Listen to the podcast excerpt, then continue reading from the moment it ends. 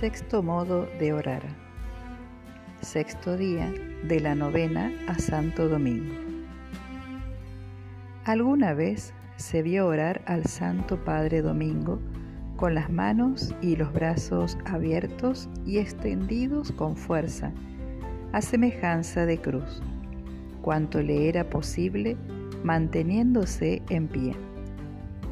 De este modo rezó cuando Dios, por su oración, reanimó al joven Napoleón en la sacristía de San Sixto, en Roma, y se elevó del suelo en la iglesia mientras celebraba la misa, según nos contó la piadosa y santa Sor Cecilia, que estaba presente y lo vio con una multitud de gente.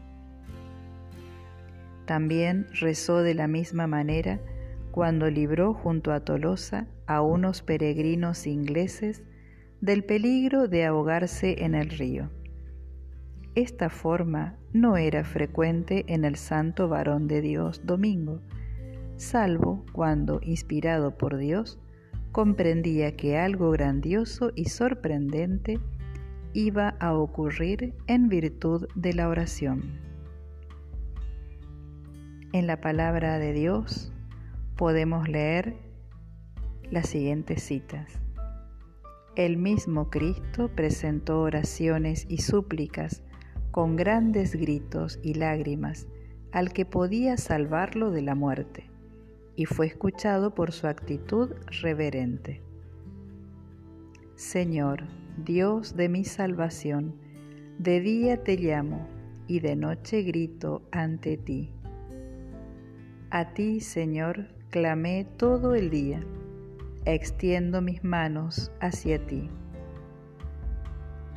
Señor, escucha mi oración, presta oídos a mi súplica, escúchame en tu verdad y en tu justicia.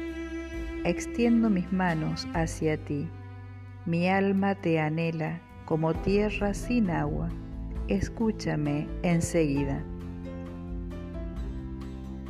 También podemos leer en el Evangelio de San Lucas, en el capítulo 23, versículo 46, la oración de Jesús en la cruz. Y en el libro de Reyes, Primera de Reyes, capítulo 17, versículo 21, podemos leer cómo Elías reanima al hijo de la viuda.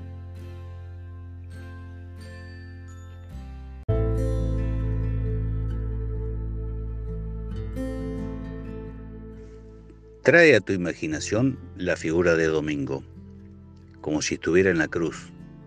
Detente en sus brazos, sus manos, su mirada. Repite lentamente la frase bíblica. Extiendo mis manos hacia ti. Mi alma te anhela como tierra sin agua, o como algunas de las que citamos más arriba. Hay situaciones de muerte que nos unen a Jesús crucificado. Allí nos encontramos vulnerables y desprotegidos ante la violencia y la muerte que nos golpea. A veces esa experiencia es la de muchas personas que nos rodean. Otras veces la sentimos lejana y preferimos no acercarnos. Es también la experiencia de tantos rincones de nuestro planeta, devastados por la ambición que explota y destruye. Desde esas situaciones rezamos hoy, con nuestra vida desplegada y frágil. Si lo deseas, expresa con tu cuerpo y tus palabras esta disposición. Unido a Jesús en su pasión, suplica al Señor por la vida por la salvación, por la salud, por la sanación de las heridas, por la restauración de los vínculos rotos, por la amistad social y la fraternidad universal. Estas peticiones puedes hacerlas en voz alta.